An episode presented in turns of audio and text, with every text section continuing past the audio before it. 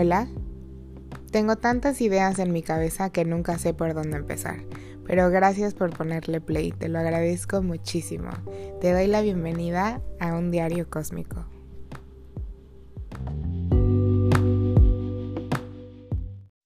Hello. Hoy quiero empezar a hablar de lo que había dicho en el episodio número uno. Si no saben de qué estoy hablando, vayan a escuchar el episodio uno. Pero hoy voy a contestar la pregunta ¿por qué? ¿Por qué utilizo la oración de me siento perdida? Quisiese aclarar que esto no significa que esté triste todos los días, que lloro todos los días, que no sé qué está pasando, estoy en un hoyo. La verdad es que no, la verdad es que estoy muy feliz, mis días son muy satisfactorios, pero me siento perdida cuando alguien más me pregunta qué voy a hacer. Me siento perdida cuando veo a otras personas que ya sabemos que el social media te enseña 0.3% de la vida de las personas, pero me siento perdida cuando veo que alguien ya se casó, que alguien ya se embarazó, que alguien ya tuvo un trabajo. Y obvio no está bien compararse. Y yo sé que cada quien sus cubas, todos a su tiempo y así, pero es que es inevitable, o sea, está en el back of my mind este, no todos los días, no todo el día, todos los días, pero yo sé que está en el fondo. Yo sé que hay algo que las personas esperan de mí que no estoy cumpliendo.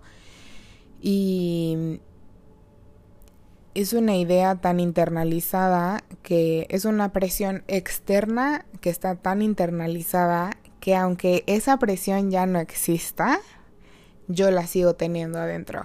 Porque puede ser que hace 5 años, 10 años, como todas las familias, como todos los papás, o sea, o todos los amigos, solo quieren verte feliz, ¿no? Todos quieren verte triunfar y que, pues, que cumplas, o sea, todos tus sueños, etcétera. Entonces puede ser que a mí hace 5 o 10 años se me dijo, se me comentó, se me advirtió que, bueno, o sea, ponte a trabajar, este, para que a los 20 tengas tu coche, para que a los 21 tengas un marido, para que a los 22 tengas una casa, para que a los 23 tengas hijos, o sea, estoy poniendo un ejemplo. Pero se me dijeron todas esta serie de cosas que yo creo que a los que me han dicho que ustedes se sienten igual, supongo que va por ahí, pero si no, déjenme saber porque me interesa demasiado esa presión que existió en algún momento, aunque ahorita ya no exista porque ya vieron, ah, pues, ¿sabes qué? Esta niña no va a ser doctora como yo quería, entonces, pues ya, o sea, qué buena onda, adiós, ¿no? Ya lo supero, ya ni siquiera la presiono, ya ni siquiera me importa lo que sea, pero está feliz, pero yo, adentro, está como de, no, es que se supone que a los 23 tiene que tener una casa, o sea, y no la tengo. Entonces, what is happening? Ahora, esa es, esa es la primera parte. La segunda parte es que yo estudié una carrera y después quise tener un, un año sabático de no hacer nada y ese año se convirtió en dos años y esos dos años se convirtieron en tres años y después cuando dije, bueno, voy a hacer ahora lo que sí me gusta, lo que yo tenía en mente que me gustaba, ¿no? Que era eh, todo lo de belleza, bla, bla, bla.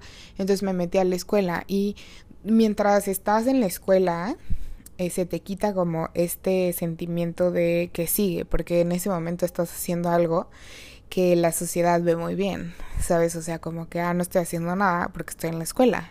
Entonces todos te aplauden y wow, o sea, genius. Aún existían los comentarios de, ¿qué vas a hacer cuando termines? Pero, pues, no me molestaban tanto porque era como que, pues, vemos, ahorita estoy en la escuela, nadie me moleste. Pero, cuando terminé la escuela y sigo en el mismo trabajo, y sí conseguí un trabajo de, de lo que me metí a estudiar, pero no me gustó. Entonces sigo haciendo el mismo trabajo que estaba haciendo antes, que no tiene que ver con mi carrera, que es una profesión técnica. O sea, estoy haciendo un trabajo técnico. Eh, y cuando te preguntan de qué haces, en qué trabajas, eh, es como que, ay, eres niñera, ya tienes 27 años y no sabes qué vas a hacer y no tienes un trabajo de verdad. Mira, yo no sé si todo el mundo lo piense, pero he recibido dos o tres comentarios bastante hirientes de, de cuidar niños, de ser sirvienta, que cariño es es un trabajo igual que el tuyo ingeniero, igual que el tuyo abogado, igual que el tuyo doctor.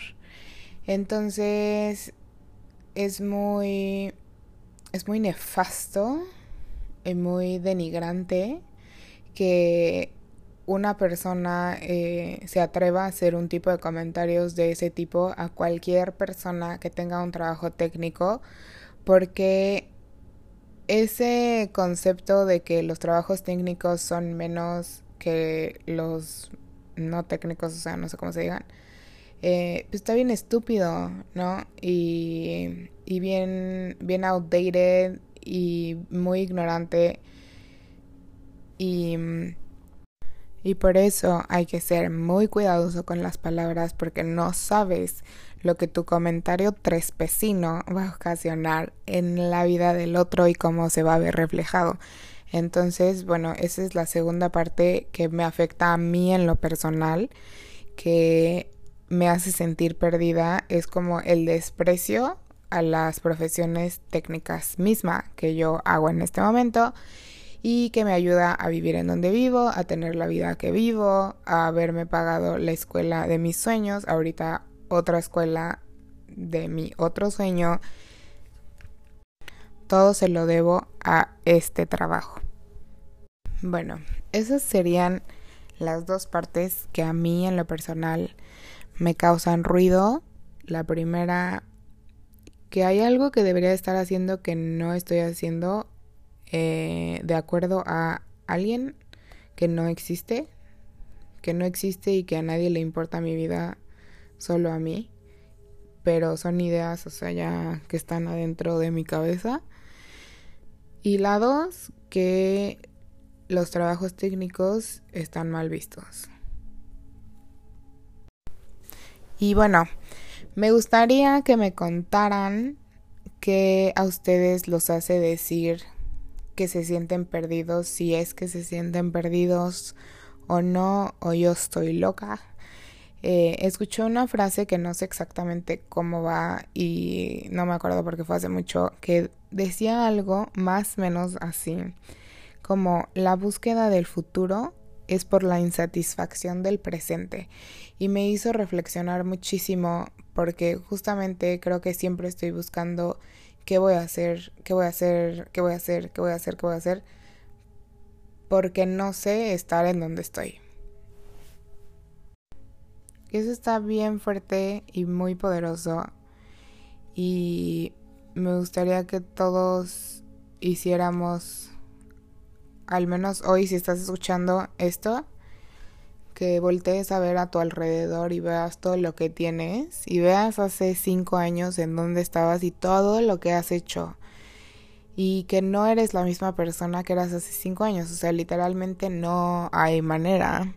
Eh, sobre todo cuando estamos en nuestros 20, todo lo que crecemos y todo, y que te abraces en serio, o sea, ve todo lo que has hecho, o sea, literal no hay necesidad de ver qué vas a hacer el siguiente mes o el siguiente año o hacia dónde vas, solamente ve dónde estás ahorita y piénsalo y reflexiónalo y siéntelo y espero que seas muy feliz, que te haya servido de algo te quiero mucho Y hablamos pronto. Bye.